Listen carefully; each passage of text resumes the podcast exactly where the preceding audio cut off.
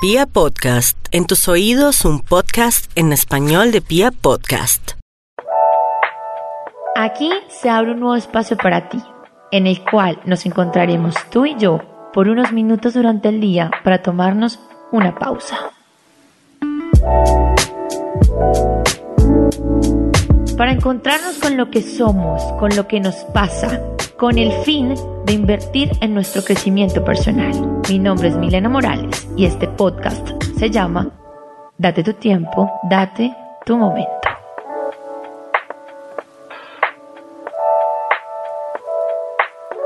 Bienvenidos a este segundo podcast, Date tu tiempo, date tu momento, esa pausa que ustedes tienen durante el día para conectarse conmigo y para abrir un nuevo cuestionamiento, una nueva pregunta, algo que nos cambie la forma en cómo hemos venido viendo las cosas.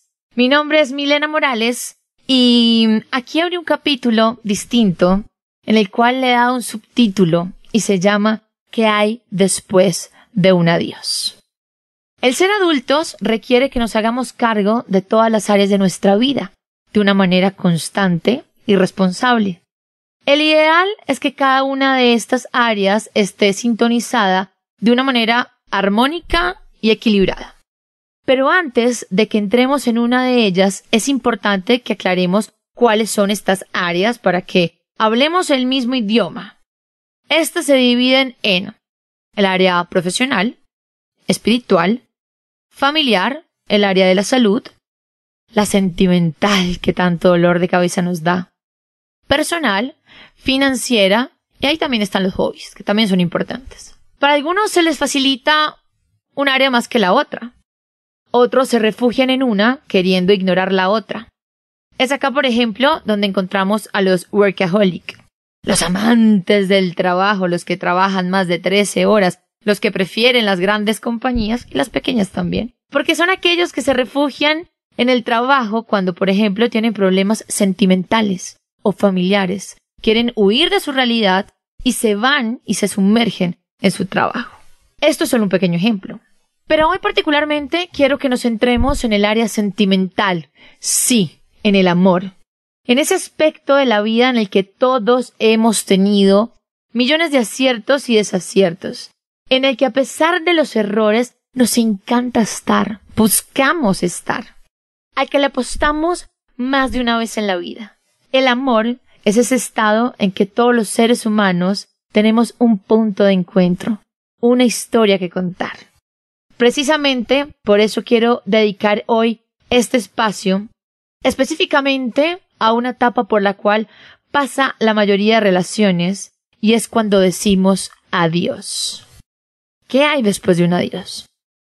Lo primero con lo que nos encontramos normalmente es, sí, con dos caras de la moneda, dos historias diferentes que se pueden encontrar en ciertos puntos. Cada quien cuenta su historia partiendo de la experiencia. Por eso es normal que cuando escuchemos a una expareja, cada quien tenga una versión distinta. Jamás pretendamos encontrar el mismo discurso. Cada uno es un individuo diferente, que asume la vida desde una posición distinta. Pocas veces encontramos parejas que hayan terminado por mutuo acuerdo. Esto es casi imposible. Lo normal es encontrar, en palabras coloquiales y un poco maléficas, a uno que juega el papel de víctima y otro de victimario, el bueno y el malo, el que deja y el que no quiere dejar ir. Mm, ¿Qué papel estás jugando tú en este momento? Porque ambos son igual de importantes y tienen roles con una carga energética poderosa y cada uno tiene una gran responsabilidad sobre el otro.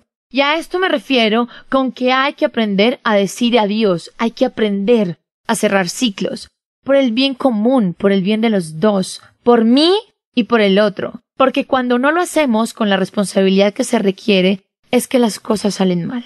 Es que hacemos que el sufrimiento del otro se prolongue y aquí, repito, ojo con esto, hay responsabilidad. En mi opinión, quien toma la decisión de irse se para en su valentía al afrontar que las cosas ya no son como antes y es normal que cambien. Pero ratifica su valentía si da los argumentos verdaderos de dicha ruptura. La gente se escuda en no decir la verdad para no herir al otro. Y yo creo que no dicen la verdad porque no tienen la fuerza y sobre todo el coraje suficiente para hablar de frente, mirar a los ojos a la otra persona y decirle lo que verdaderamente siente, sea la razón que sea por la que se haya generado esa ruptura. Es de valientes, repito. Es un error garrafal no hablar claro desde el corazón, porque asimismo voy a dejar inconclusa a la otra persona, en un limbo, creyendo una cosa cuando en realidad es otra. En ocasiones, esto mismo puede generar falsas esperanzas. Esto tiene una gran consecuencia sobre el otro. Esto determina que el cierre de este ciclo se haga o que quede perdido en el tiempo. Ahora, con esto no quiero decir di las cosas como son y como te salgan. Claro que hay situaciones y verdades que duelen y duelen bastante. Hay que aprender a tener tacto, a buscar el momento adecuado, a escoger un estado de ánimo pertinente que me facilite tener esta conversación. Pero sobre todas las cosas, hacemos esto porque tenemos el deber de cuidar a esa persona que tenemos al frente. Siempre he dicho que uno conoce a las personas cuando uno termina, porque como ya no hay interés alguno, las personas se muestran tal y como son. Repito, ser responsable con tu proceso y con el proceso del otro. Al hacerlo de esta manera, te vas a evitar esa recaída que en muchas ocasiones se genera después de tres, cuatro, cinco meses, no sé, pongan el número que ustedes quieran. Y allí es cuando recapacitamos de la importancia de cerrar los ciclos, porque ahí todos hemos estado. ¿Qué vas a hacer hoy? No, voy a cerrar el ciclo con mi expareja. Mm.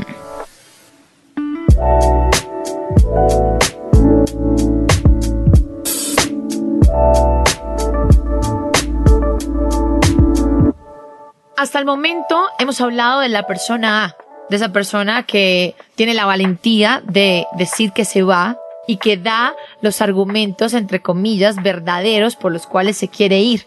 Pero también hay una persona B. Esa persona B en muchas ocasiones no se quiere ir, pero le toca. Si tú eres esta persona, normalmente vas a escuchar lo siguiente de tus amigos, familiares y entorno. Supera esa relación, déjalo ir, ya encontrarás a alguien mejor. Dale tiempo al tiempo.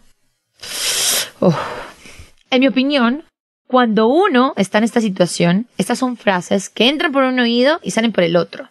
Generan rabia, porque en realidad no te dicen cómo hacerlo, y para esto que comúnmente llamamos tusa, no hay una fórmula mágica, pero sí puede haber un proceso a conciencia que te ayude mucho, pero mucho mejor a trabajar en este duelo y a sacar el mejor provecho. Nadie que llega a tu vida es por casualidad. Todos tienen una enseñanza que dejarte. Considero que uno de los grandes errores está en hacerle resistencia al duelo, y aquí me refiero a no permitirte vivir lo que en realidad estás sintiendo, sea rabia, tristeza, frustración, amargura. En nuestras emociones hay información. Trata de saber qué es lo que exactamente te genera ese duelo y por qué. ¿Fue la situación? ¿La actitud de él o de ella? cómo sucedieron las cosas, las personas que están involucradas. Eso es súper valioso porque le vas a hacer frente a tu situación y no la vas a esconder.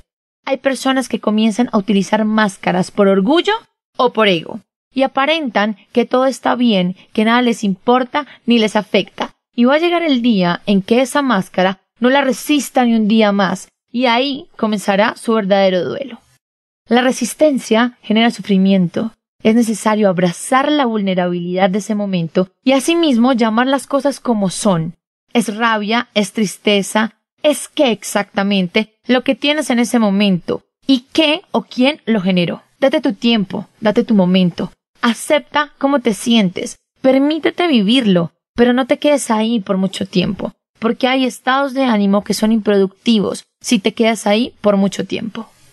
No se trata entonces de superar las cosas, no se trata de sobrepasar esa situación o de querer estar por encima de ella. Se trata de integrar. Cambia mejor esa palabra superar por integrar, que es muy diferente, y aquí hay un proceso mucho más efectivo y evolutivo. Cuando hay tusa o duelo por haber terminado una relación, esto requiere, sí, de tiempo, pero para trabajar en ti, y me refiero a reflexionar para poder descubrir cuál fue el aprendizaje que esa persona te dejó, Integrar significa tomarlo todo, tal cual sucedió, tomar lo bueno y desechar lo malo.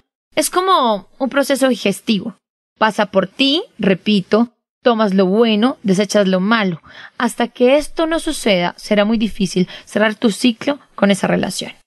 Ahora que viene otra esfera dentro de este proceso, y es entrégalo todo y no te quedes con nada. Voy con una pequeña historia personal para que me entiendan, porque aquí he estado más de una vez, por supuesto. Hace ya un par de años yo estaba en una tusa, de esas tusas que uno siente que son interminables. Era una agonía continua, pero sobre todo lo era, porque cometí el error de resistirme. Y por miedo a sentirme vulnerable, jamás, escuchen esto, jamás fui capaz de ir a buscar a mi expareja de ese momento para decirle todo lo que sentía y pensaba. Era una cantidad de sentimientos, de revueltos, era una pelea entre la razón y el corazón, pero yo sentía que eso era mío y que no le pertenecía a él. Las cosas no habían terminado muy bien y para mí habían cosas que, como sucedieron, me habían generado muchísimo dolor. Jamás lo busqué. Pero yo normalmente me la pasaba desahogándome con mi mejor amiga, con las amigas, con la mamá, con todas las personas que uno tiene alrededor, que yo creo que uno a veces llega a ser un poco cansón y tedioso y monotemático porque lo dice una vez y lo dice dos veces y lo dice tres veces, pero yo decía, ¿por qué me sigo sintiendo así?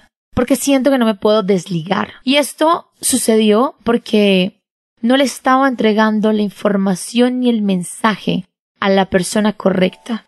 Y cuando digo esto, me refiero al protagonista de la historia. Y cuando ya había pasado más de un año, ojo a esto, la cantidad de tiempo que uno puede llegar a perder, me di cuenta que tenía que tomar acción, que tenía que tomar decisiones. Y fue allí cuando decidí buscarlo.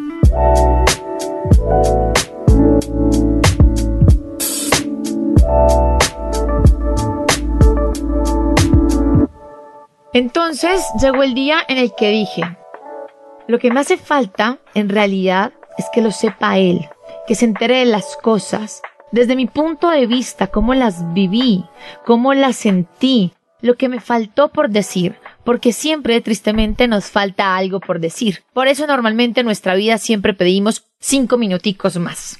Por eso te digo, entrégalo todo y no te quedes con nada. Porque eso es realmente liberador si lo haces con el protagonista de la historia, como les dije anteriormente. Y así fue. Me tomó más de un año en ir a buscarlo. Pero les confieso, no tuve la valentía para hablar con él frente a frente. Y esto mm, lo hice porque ya había sufrido tanto que quería protegerme un poco. No quería tener su realidad tan cerca de la mía. Así que decidí escribir una carta con mi puño y letra. Tuve que cambiarla dos veces porque el desahogo fue tan grande que lloré y lloré y eso quedó totalmente mojado, pero fue realmente liberador. Pero esto ya lo había hecho anteriormente. Lo que yo necesitaba en este caso era que él la tuviera en sus manos y que pudiera leerla. Allí puse todo mi corazón y me aseguré de que la leyera. La vida no quiso ni siquiera que yo se la entregara personalmente, porque ese era mi plan. Pero la vida es tan perfecta que entendí después de un par de meses por qué fue mejor que las cosas se dieran así. Después de eso pude sentir que mi vida sentimental podía continuar y que esa historia había quedado atrás. Aprendí como nunca y mi tranquilidad estaba en saber que él ya sabía cómo habían pasado las cosas por mi lado. Entrégalo todo y no te quedes con nada. Eso es quitarse un peso encima. Busca tu forma, tu momento, la manera en cómo quieres que sucedan las cosas. Cada historia es diferente y cada proceso también, pero hazlo desde la honestidad. No disfraces tus intenciones porque entonces vas a generar más sufrimiento. Y esto sucede cuando de dientes para afuera dices quiero cerrar un ciclo, pero tu intención oculta es abrir una nueva puerta para intentar volver. Se generan expectativas y si las cosas no suceden como esperas, va a ser peor. Si tu intención es tocar la puerta nuevamente, perfecto, pero ten clara tu intención. Después de todo adiós hay un gran aprendizaje, pero esto depende de ti mismo cómo lo asumas. Si llevas mucho tiempo en esto, piensa, ¿qué es lo que te ha tenido tanto tiempo ahí, en ese mismo lugar? ¿Qué es eso que aún no quieres ver o que no te atreves a ver y aceptar?